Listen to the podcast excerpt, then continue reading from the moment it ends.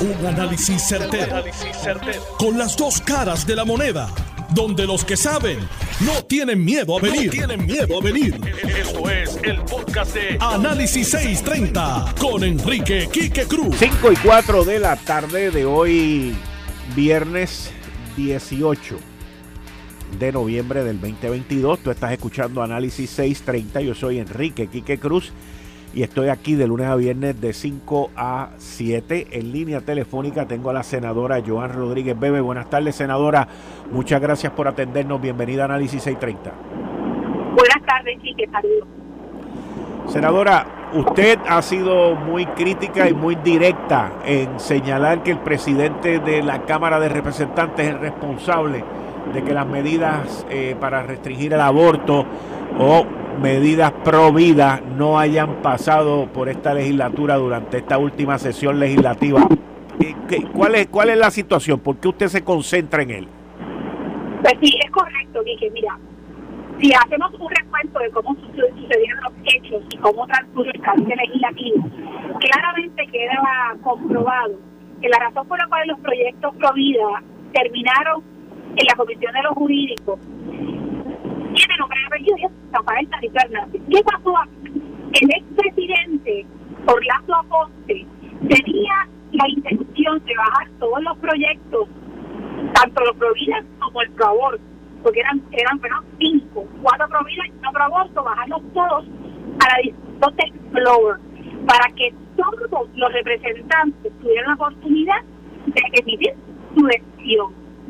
Rafael Tarito Hernández no quería que ningún proyecto se aprobara y por lo tanto removió de la comisión temporalmente al, al representante Orlando Ponce solamente para los efectos de que de que Tatito pudiera atender los proyectos del aborto. ¿Y qué hizo? Presentó un informe negativo. esto fue Rafael Tatito Hernández como presidente temporero de la Comisión de lo Jurídico. Presentó un informe negativo de cada uno de los proyectos de una página. Ya estamos hablando que aquí hicieron vistas públicas como por un mes. O sea, fueron un sinnúmero de vistas públicas para cada uno de los proyectos. Y Rafael Tatito Hernández presentó un informe negativo para cada uno de estos proyectos de una página. Digo, sí, ¿verdad? Si eso no es una burria al proceso legislativo, yo no sé de qué otra manera llamarlo. Y entonces, tras que hace este, eh, este informe negativo de una página, amarra a su caucus. Cuando digo que amarra a su caucus, lo digo porque fue conversaciones con diferentes representantes de la delegación del Partido Popular y puedo decir que el espíritu de votarle a favor, por lo menos al proyecto 693, era evidente. Así que, súbitamente, el último día de la sesión legislativa, Tatito Hernández se autoproclama director de la Comisión de los Jurídicos baja los informes negativos de una página, amarra su caucus, todos los populares le votaron en contra a los proyectos, salieron con Victoria Ciudadana y con el Partido Independentista, que sabemos que son partidos que institucionalmente creen en el aborto sin límites en Puerto Rico, y de esta manera derrota todos los proyectos. Por eso es que digo que el presidente Cameral es el autor de esta derrota y es el autor principal de la agenda pro aborto en Puerto Rico en este momento, porque Rafael Tatito Hernández conoce a ciencia cierta que en Puerto Rico se realizan abortos de bebés de seis meses, por lo menos en una clínica privada de abortos, y también el presidente Cameral sabe que en Puerto Rico no hay absolutamente nada a nivel jurídico que limite el aborto durante los nueve meses del embarazo. Incluso él sabe, porque yo me encargué de compartirle esta información al presidente de la Cámara, que ahora mismo en Puerto Rico los grupos pro aborto promocionan al país como un destino abortista para que mujeres de todas partes del mundo, independientemente de la edad e independientemente del periodo gestacional que tengan, durante los nueve meses vengan a Puerto Rico a realizar ese aborto. Él tiene información de primera mano y como he dicho anteriormente, en vez de crecerse como ser humano para respetar por igual y defender por igual la dignidad de toda vida humana, el presidente de la Cámara, en una movida estratégica, decidió posicionarse de del lado de la barbarie que implica la terminación de la vida humana en el vientre materno. ¿Cuál es el próximo paso entonces? ¿Van a volver ustedes en la próxima sesión legislativa a tratar de nuevo o esto ya muere ahí? No hay la menor duda que eso, eso, eso, eso es incuestionable. De hecho, ya en el Senado, por lo menos, en mi comisión, como presidenta de la Comisión de Asuntos de Vida y Familia, tenemos en nuestra en nuestra comisión varios proyectos que de diferentes maneras atienden el tema de la regulación de la práctica del aborto en Y esos proyectos ya están eh, en primera instancia en mi, en mi, comisión. Eso quiere decir que el tema va a continuar, que se seguirá discutiendo el tema del aborto a lo largo de este año y probablemente del próximo. Y también consideraremos la posibilidad de presentar nueva legislación. Eh, también el partido PNP había presentado un proyecto que retiraron durante la sesión anterior y probablemente lo vuelvan a presentar. Así que yo creo que esto es un tema que va a continuar y probablemente sea un tema importante de campaña política de cara al 2024, porque lo que creemos en la defensa de la vida humana del, eh, este no vamos a claudicar. Esto no es un asunto de moda, esto no es un asunto de temporada, esto no es un asunto de, digamos así, de campaña política, esto es un asunto de convicción. Y cuando uno entra en el terreno político motivado por los principios que impulsan a uno, no hay nada que detenga eh, la agenda en el camino luchando por lo que uno cree. Senadora Joan Rodríguez Bebe, muchas gracias por atendernos, muchas gracias. Gracias a usted, Quique. Bien, ahí ustedes escucharon a la senadora Joan Rodríguez Bebe, que va a seguir en la próxima sesión y en todas las subsiguientes detrás de estos proyectos que le trancaron en la Cámara de Representantes. Con nosotros, como todos los viernes, el senador Juan Zaragoza. Buenas tardes, senador. De nuevo, bienvenido aquí todos los viernes de 5 a 6. Vamos a continuar aquí. Jody, Jody Hayes es el congresista de Georgia. Republicano. Republicano que dio su discurso diciendo yo sé que esta vista congresional es sobre la reconstrucción de Puerto Rico, pero tengo que hacer un hincapié que Puerto Rico, ustedes solamente vienen aquí a pedir dinero, con las manos pidiendo dinero y a pedirle estadidad. Yo estoy en contra de la estadidad, dijo él, y entiendo que el gobierno de Puerto Rico y ustedes deben asumir responsabilidades, resolver una serie de problemas antes de que se hable del estatus. Sí, estoy al tanto, estoy al tanto. No me sorprenden, y no es que, que vengan de él o no vengan de él, sino no me sorprende en general, porque me parece que esa es la visión de mucha gente allá en el Congreso de Estados Unidos. Eh, que la que la digan con esa claridad es otra cosa, ¿verdad? Tal vez quiere ser más politically correct, pero a, él, a él le importaba un bledo, a él le importa un bledo ser politically correct. Porque él se va, Porque él se va. Exactamente. Él está en su término ahora, o sea, él termina ahora en enero, número uno. Número dos, eh, trató de correr para secretario de Estado en, en el estado de Georgia y perdió también. E inclusive fue a primaria y no ganó. Eh, y pues hizo su, su declaración de salida, básicamente que lo más probable es que ha tenido más repercusión en Puerto Rico que en cualquier otra parte de la nación norteamericana, pero claramente él no es el único que piensa así, que dice que nosotros lo único que vamos es allá a pedir chavo y a pedirle estatus. ¿Qué tú piensas sobre eso? O, o, o si tú vas allí y un individuo te dice eso, ¿qué tú le hubieses contestado? Bueno, que, que, que, siempre que, que vamos, que, para empezar, eh, no es del todo falso eso. Eh, aquí, cuando no es el Medicaid son incentivos industriales. Cuando son, son incentivos industriales son eh, FEMA, vivienda. O sea, eh, eh, los pedidos están ahí. Eh, lo que pasa es que yo creo que no son pedidos arbitrarios tampoco, ni viciosos. Ah, yo creo que ahí está la diferencia. Este, yo creo que, que no, no, no se hace viciosamente. Este, Oye, para empezar, Estados Unidos llegó aquí y todos sabemos cómo llegó, ¿verdad? Como resultado de la guerra hispanoamericana con España en el 98.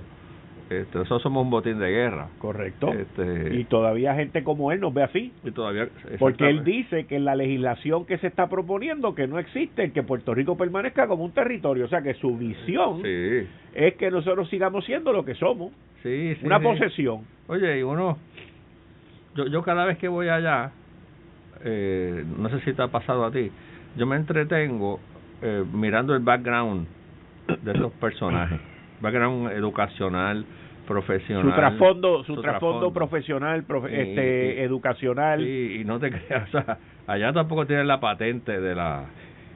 O sea, allá hay unas joyitas que, que, que, yo estoy seguro que hay unos cuantos que piensan que la Tierra es plana, entre otras barbaridades.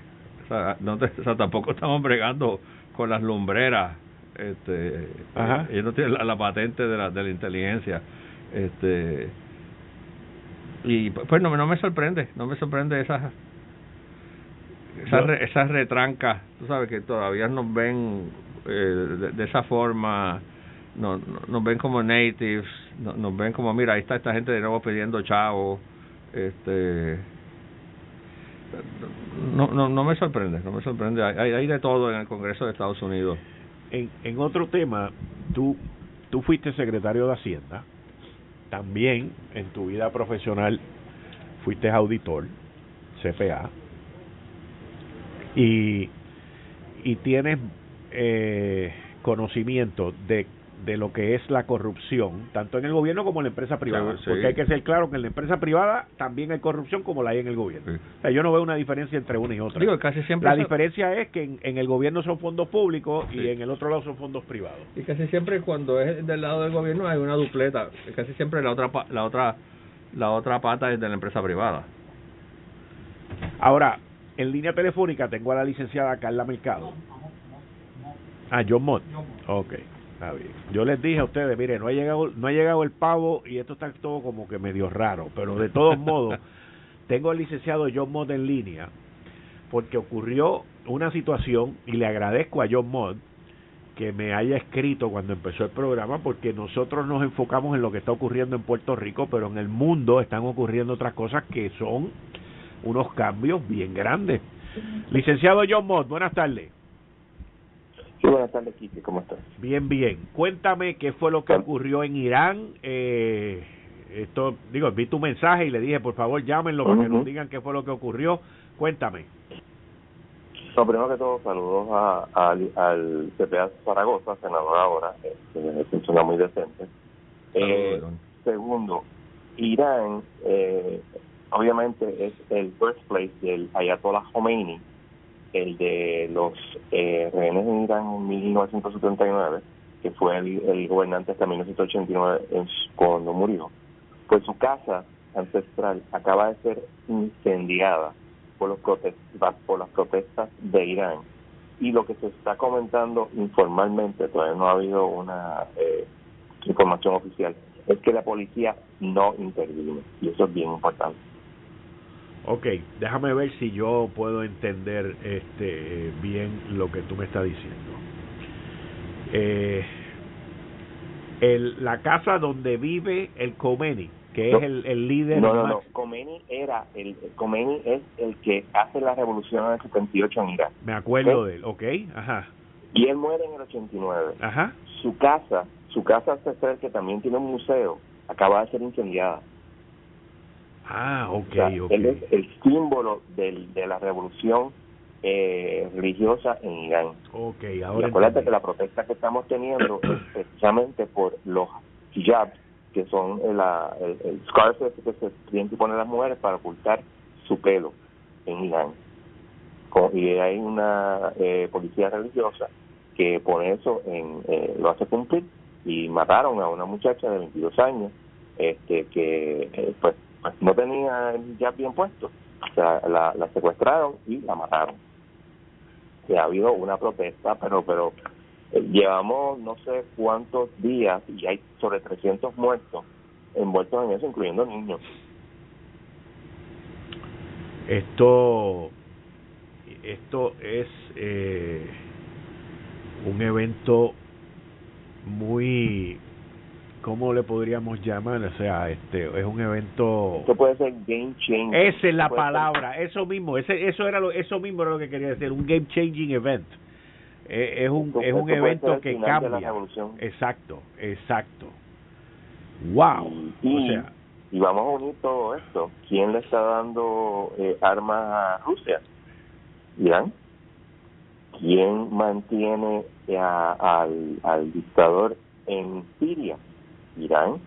¿Quién mantiene a los Houthis en Yemen? Irán. ¿A ¿Quién mantiene a Hezbollah, eh, Islamic Jihad, Hamas en, Líbano y en Israel? Eh, Irán. Si el régimen cambia, es muy factible que la ayuda a estos lugares cambie. Bueno, lo, se reduzca dramáticamente.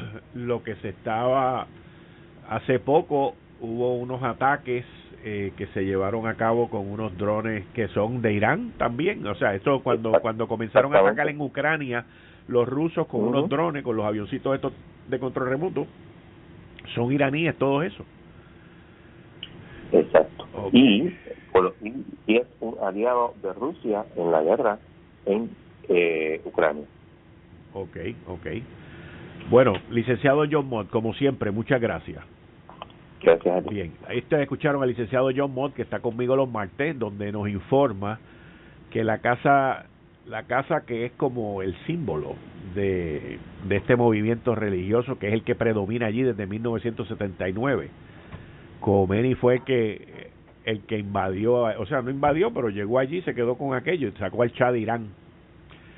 Este, Irán es, es como estaba diciendo John Mott, es el, el, el eje del terrorismo mundial allí con todo ese apoyo. Así que vamos a ver, el mundo se mueve. Lo que te estaba diciendo ahorita sobre la corrupción, sobre la corrupción es que eh, tengo en línea telefónica a la licenciada Carla Mercado, que es la que está a cargo de ASG, y donde, donde eh, se llevan a cabo todas estas compras eh, para el gobierno y ella acaba de inaugurar hoy una academia eh, y ha hecho una serie de pactos colaborativos con el FBI, con otras agencias para el desarrollo de, de toda esta academia. Buenas tardes, licenciada, bienvenida a Análisis 630, muchas gracias. Hola, muchas gracias por el espacio, muy buenas tardes. Cuénteme, que hoy se inauguró la academia, que, ¿quiénes son los colaboradores, quiénes están trabajando esto con usted? Pues mire, eh, inauguramos una gubernamental que va a estar enfocada en la contratación y prevención del fraude, que es la de prevención del fraude. Eh, y van a haber muchos recursos que van a estar ofreciendo, eh, cursos disponibles tanto para empleados públicos como para ¿verdad? personas individuos de, que pertenecen a la industria privada. Y contamos con la participación en la inauguración del director del FBI, ¿verdad? José González, de la directora de eh, la, oficina del inspector general, Iber Torres, el director de ética, también participó la directora de acueductos, eh, también tuvimos representación del Poder Judicial, que es bien importante para estos procesos de impugnación.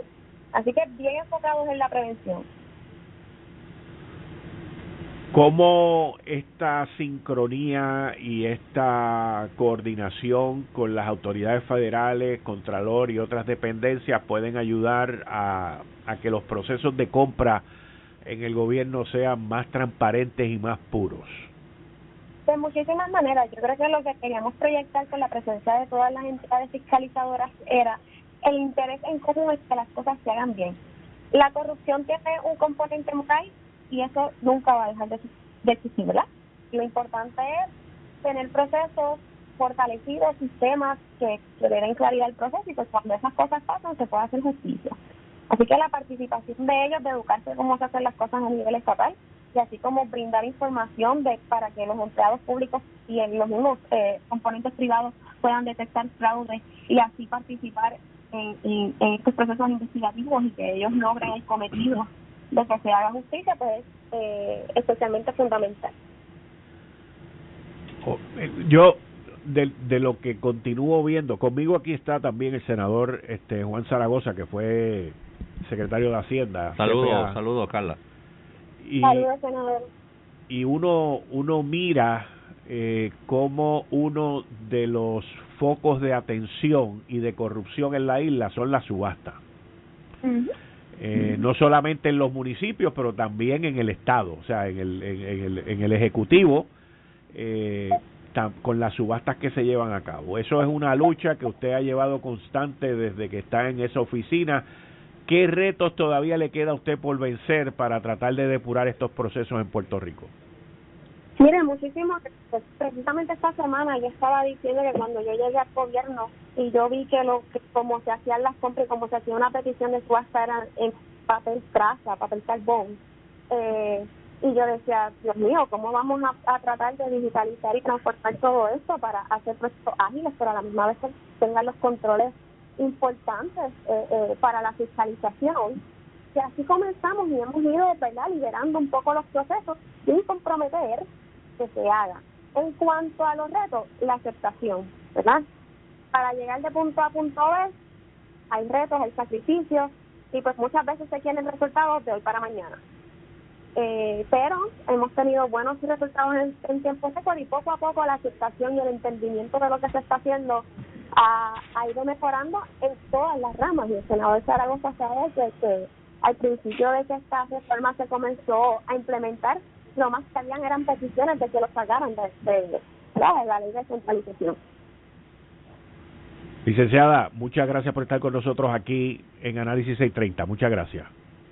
Gracias a usted. Bien, ahí ustedes escucharon a la licenciada Carla Mercado, que es la administradora y principal oficial de compras del gobierno, donde anunció hoy la apertura de un centro de adiestramiento de educación eh, para fortalecer y profesionalizar a empleados públicos en la Administración de Servicios Generales y enlaces en otras agencias quienes tienen a su cargo los procesos de compra y contratación, bienes y servicios de Estado. Eh, Juan, uno, yo, yo he mirado todas estas cosas, todos estos procesos y, y como le menciono a ella, una de las áreas más, eh, yo no quiero decir que es la área más corrupta, pero una de las áreas más propensas a la corrupción son las subastas. Sí, el área de compras. Eso, eso es cuando tú uno estudia auditoría, siempre te dicen en el departamento de compras es donde se mueve el billete. Y ahí es donde tú buscas. Ya sea en una farmacéutica, ya sea el que tiene el que mueva y las compras, pues tiene controla el billete, o sea, controla este y ahí empiezan los kickbacks y la y las invitaciones. Y las invitaciones. Sí, aquí, ¿verdad? Podríamos estar filosofando toda la tarde y, en ese sentido, eh, eh, eh, esto que ella está haciendo tiene mucho en común con la evasión contributiva, ¿verdad? y uno podría filosofar de cuál es el impacto de la educación en evitar la corrupción. O sea, el, el corrupto lo hace porque no sabe lo que está haciendo. Yo entiendo que sabe lo que está haciendo es, como a través de los años en Hacienda ha habido diferentes enfoques. El mío era más punitivo, ¿verdad? Y otros dicen, vamos a educar a la gente, vamos a decirle a ese, a ese comerciante que se roba el IBU todos los meses, darle una clasecita para enseñarle que ese IBU no es de él. Bueno, es que yo estoy convencido que él sabe que no es de él, ¿verdad? Entonces ahí tú dices, bueno, pues en esto, en la academia esta, educación, pues yo no dudo que aporte algo, pero a mí me parece que el, el acto, el, que hace la corrupción, el corrupto, sabe lo que está haciendo. Él, él sabe que es un acto ilegal, ¿verdad? Ya sean pruebas de COVID, o ya sean las 20 cosas, o ya sean aquellos drones que se compraron a 500 pesos de la carretera. Él sabe que está pagando sobreprecio, sabe que hay un kickback, sabe eh, educarlo. Pues yo no, es que el que lo va a hacer, lo va a hacer ¿verdad? Porque hay, otras motivaciones. Eh, puede que haya algo en los procesos que tú digas, pues mira, hubo alguien en la cadena que si hubiese sabido, tal vez hubiese lo hubiese detenido, hubiese puesto un obstáculo. Pero a mí me parece que en términos generales, el corrupto en sus diferentes manifestaciones, tanto en compras como en evasión contributiva y demás, el, la gran mayoría de los casos sabe lo que hace. No es un issue de tú no tienes que educarlo. O sea, la, educación no va a mover la aguja. Con yo decirte, mira, chico, esto que tú llevas tres años robándote el IBU, date cuenta que ese IBU se usa para las escuelas. Ay, caramba, yo no sabía. Pues yo no me lo voy a robar. Ah. No, no sé, no, no, no, no me parece, no me parece que pasa así. Él, él, sabe, como, oye, cuando yo hice los embargos preventivos de todos aquellos negocios, la gente era honesta y me decía, mire, secretario, lo que pasa es que yo tenía una línea de crédito con el banco, me la cerraron y abrí una con usted. Así pasaba, así pasaba y, así sigue pasando todavía. Eh, estás escuchando el podcast de Noti1. Análisis 630 con Enrique Quique Cruz. 5 y 36 de la tarde de hoy, viernes 18 de noviembre del 2022. Tú estás escuchando Análisis 630. Yo soy Enrique Quique Cruz y estoy aquí de lunes a viernes de 5 a 7. Continúo con el senador Juan Zaragoza. También están aquí en la mesa Jerry Rodríguez y Juan Luis Camacho. Bienvenidos todos. Y ahorita viene Anthony Maceira también. el equipo completo. Buenas tardes. Como agrandado.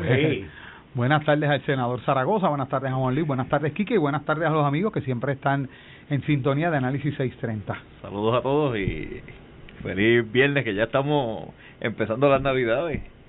Hoy celebramos en el Senado las Navidades, en la Cámara celebró el miércoles, así que ya probamos el primer cantito de lechón y todo eso, así que vamos, bien, vamos bien. Ya venimos. Wow. Bueno, eh, Juan, senador Zaragoza, digo y ustedes dos también, pero eh, la Junta de Supervisión Fiscal nombra al señor Robert Mujica, quien por siete años ha manejado la oficina de presupuesto de, del estado de Nueva York.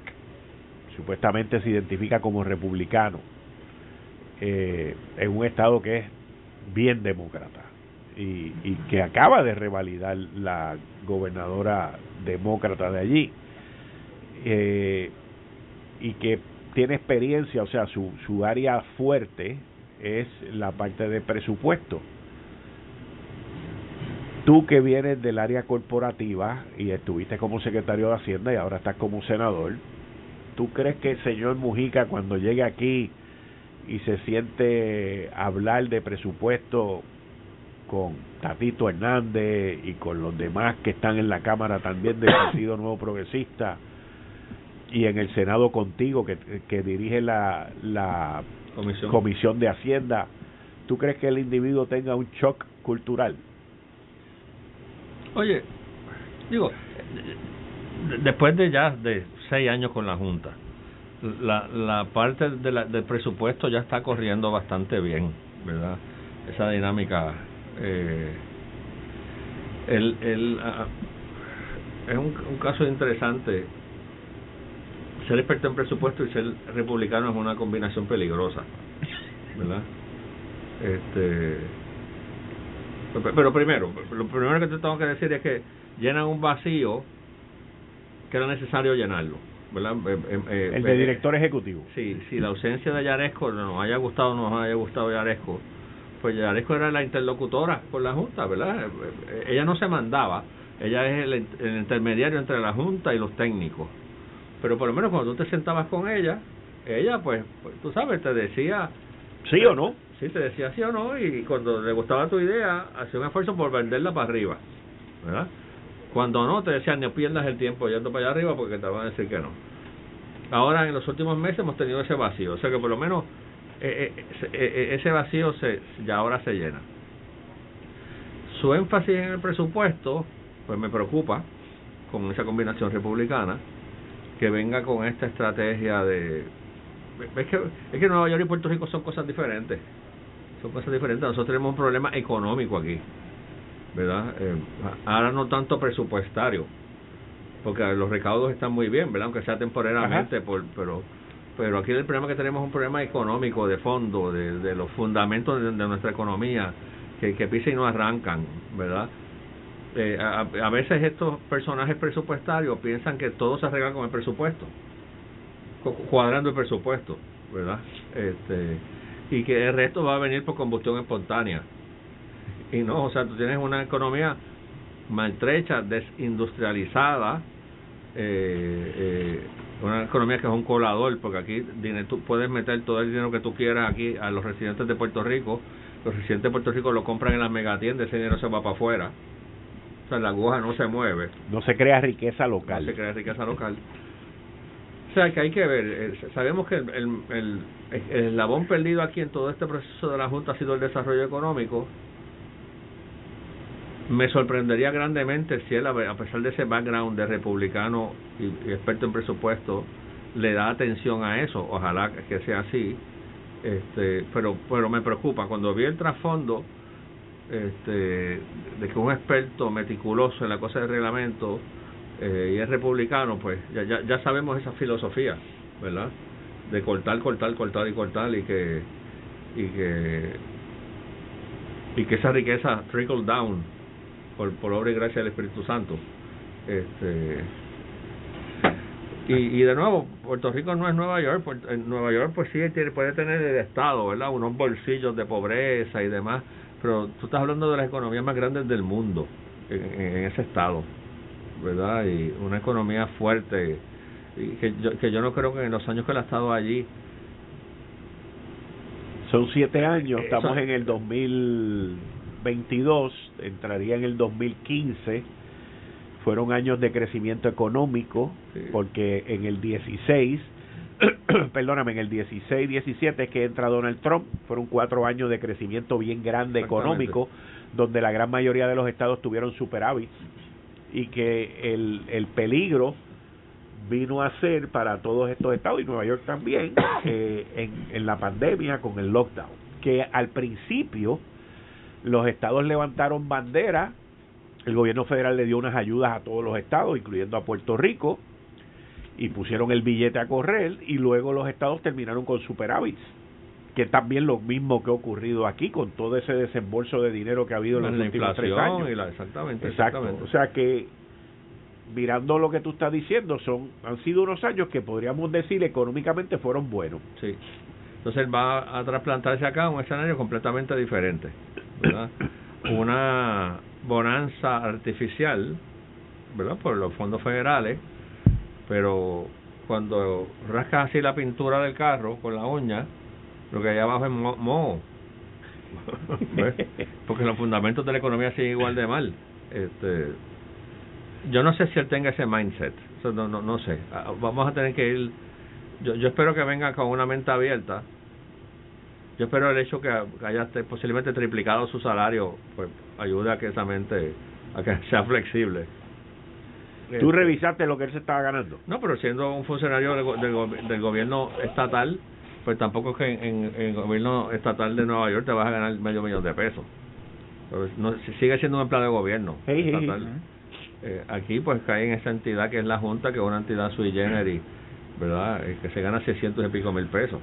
Este eh, así que estas son mis preocupaciones. Cuando vi que esa era su especialidad, yo dije, bueno, pero aquí mal que bien, ya el presupuesto, ¿verdad? Siempre tenemos una dinámica ahí de peleas con la Junta, pero cuando tú tienes recaudos en exceso, el, presupuesto fluye. No, no, no, no, tienes que hacer mucha mucha maroma.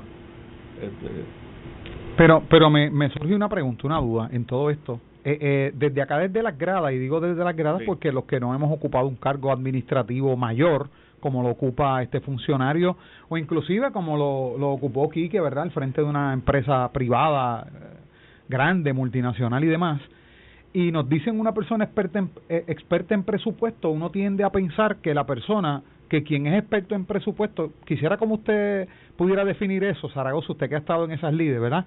Este, pero la, tal vez la apreciación que uno tiene desde las gradas es que la persona, un experto en presupuesto tiene unas buenas tijeras Sí, sí, esa es la, esa es la ¿Ah? sí, o sea, que, que, cabe la posibilidad de que este funcionario venga a, a, recortar aún más. Sí.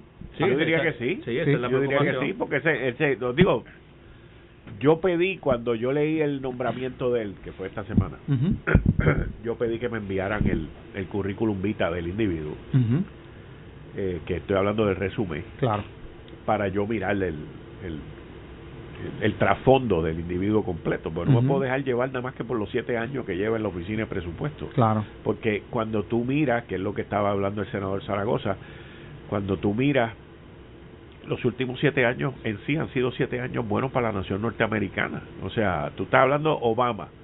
Obama, cuando Obama entra, está en medio del revolú, de, empezando a salir del lío aquel de la crisis bancaria y todo aquel revolú que dejó la administración de Bush y, y luego empieza un crecimiento económico bajo Obama, que luego el que coge la ola también grande es Trump. Y cuando sale Trump, pues ya venimos con el declive de lo del COVID y lo que se está viviendo ahora, que es un control monetario básicamente de lo que estamos hablando. O sea, cerraron la pluma de, apagaron las máquinas a hacer el billete. Pero hay que ver, o sea, uno ve más allá. Yo yo recuerdo hubo una, una vez eh, al principio de la Junta de Supervisión Fiscal, y esto lo digo porque lo, se lo dije a la persona y lo digo en público y me sostengo con lo que dije. Cuando ellos fueron a reclutar a Noel Samot para que iba a ser la persona que iba a estar a cargo del desarrollo de la parte económica y todo eso con la Junta, pues ya lo habían reclutado y a mí me mandan el resumen del individuo. Y me, me dicen ¿qué tú piensas? y yo le digo que no que no va a funcionar. Ah chico tú siempre y yo le digo pues tú tuviste el resumen tú lo leíste bueno sí nosotros lo leímos. Bueno pues yo te voy a decir en resumen lo que dice el resumen de él. Sirvió sirvió en las fuerzas aéreas llegó a ser coronel en las fuerzas aéreas por 20 años creo que fueron o 25 años. Se sale de las fuerzas aéreas se retira y en cinco años ha tenido tres trabajos. Pues a mí eso me da a entender que no ha podido estabilizarse después que salió de las fuerzas aéreas, que es algo muy normal de, de gente que sale de las fuerzas aéreas o del gobierno federal, porque una vez estás en esa estructura, se te hace muy difícil entrar en el mundo de los humanos. Y esa fue mi opinión y no fallé. Tan sencillo como eso. Tú no necesitas mirar el, el trasfondo de la persona, la familia. O sea, tú tienes que mirar, digo, por lo menos yo lo miro desde ese punto de vista. O sea, yo yo personalmente entiendo y esto en, esto no es nada en contra de aquellas personas que no tengan hijos. ¿Ok? No me malinterprete, pero yo entiendo que la experiencia y la formación de una persona que ha tenido hijos es muy distinta a alguien que no ha tenido hijos y eso eso tiene y esto esas cosas se reflejan en tu en tu trabajo y en tu desenvolvimiento profesional hay gente que piensa distinto a mí yo no tengo problema. Yo te dejo llevar por la parte mía. La parte más difícil que uno puede tener en la vida es reclutar una persona. Es la parte más difícil. Votarle es bien fácil. Reclutarla es la parte más difícil. Porque cuando tú reclutas a alguien tú apuestas a esa persona y esa persona apuesta a ti. Y si de momento esa persona no llena los requisitos y te das cuenta que lo que te dieron fue un moño, tienes que recortarlo y votarlo. Porque también soy de los que cree que la gente no cambia. La gente solamente cambia con cuando tienen un life event, que lo votan del trabajo, un divorcio, la muerte de un ser querido. Esos son eventos de vida y eso te crea a ti una situación que tú cambias. Pero más o menos por la línea que estaba hablando Juan Zaragoza de la escuelita de no robar. O sea, el, no robar no está en la escuela. Y, el elemento ante la opinión pública eh, que creó la Junta de Supervisión Fiscal bajo, ¿verdad? El elemento que creó, ¿verdad? El elemento que no podemos olvidarlo, la opinión pública de la Junta de Supervisión Fiscal con Natalia Yaresco eh, al frente de la Junta de Supervisión Fiscal en cuanto a lo positivo o a lo negativo en términos de la opinión pública es otra interrogante si él está preparado para manejar eso ¿verdad? Porque la opinión pública de la, de la Junta de Supervisión Fiscal, por lo general lo que vemos es negativo, pero internamente son dos cosas que hay que manejar que a mi, en mi punto de vista están aparte. Lo que es la opinión pública, pero eh, eh, al mismo tiempo el trabajo que ella realizó ante cada uno de los integrantes de la Junta de Supervisión Fiscal en comparativa con Natalia Yaresco. claro, también parte del trabajo sucio se lo hicieron ya, ¿verdad? del plan de ajuste de deuda y unos temas pesados. Eh, él, va a llegar en pleno proceso de plan de ajuste de deuda de energía eléctrica. Ese no es un bizcochito. Uf, es la peor parte de todo lo que se ha hecho aquí ese no es ningún bizcochito. Esa, esa... El ajuste de deuda de la Autoridad de Energía Eléctrica es lo que nadie quiere tocar y todo el mundo desearía que no existiera.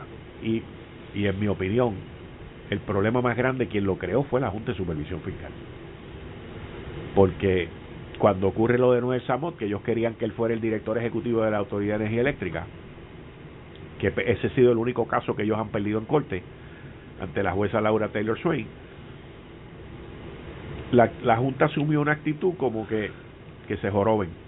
No quieren que metamos a Noel Samot, que se joroben. ¿Y cuál fue el problema? Que desde el 2017 para acá, desde que empezó la Junta, podríamos decir que fue en marzo del 2017 cuando se llevó a cabo la primera reunión en Nueva York, que yo estuve allí presente. Han pasado cinco años. Y ya la Autoridad de Energía Eléctrica llevaba cuatro años sin pagar deuda. O sea que la, la autoridad lleva nueve años sin pagar deuda y nadie, escúchame bien, al día de hoy, nadie, ni la Junta, ni el gobernante de turno, que han habido como cinco en esos nueve años, nadie le dio instrucciones, a la, ni la Junta de Gobierno de la Autoridad de Energía Eléctrica les dijo, anualmente vamos a separar 200 millones de pesos para cuando tengamos que pagar la deuda. Como hizo el gobierno central. Como hizo el gobierno central, exacto.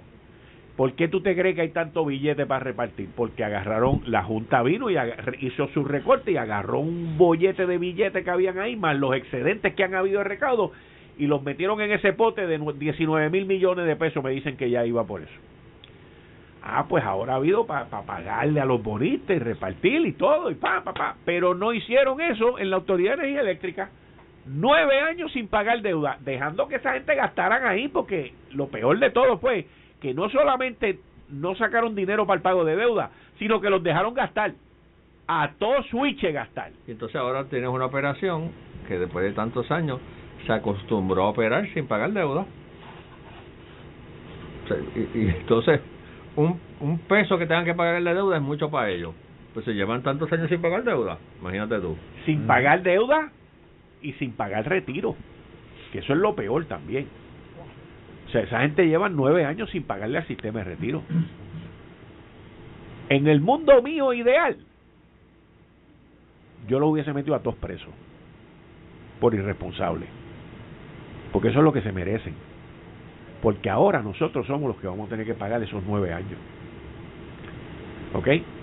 Nueve años sin pagarle el retiro de los empleados. La deuda de retiro sobrepasa los cinco mil millones de pesos. Lo vamos a tener que pagar nosotros. Por lo menos, si hubiesen guardado lo que tenían en presupuesto, que eran como ciento y pico de millones de pesos al año, pues mira, tienes casi mil millones de pesos. En vez de deber cinco, deberíamos cuatro. En vez de aumentarnos cuatro chavos, quizás nos aumentaban tres chavos y medio.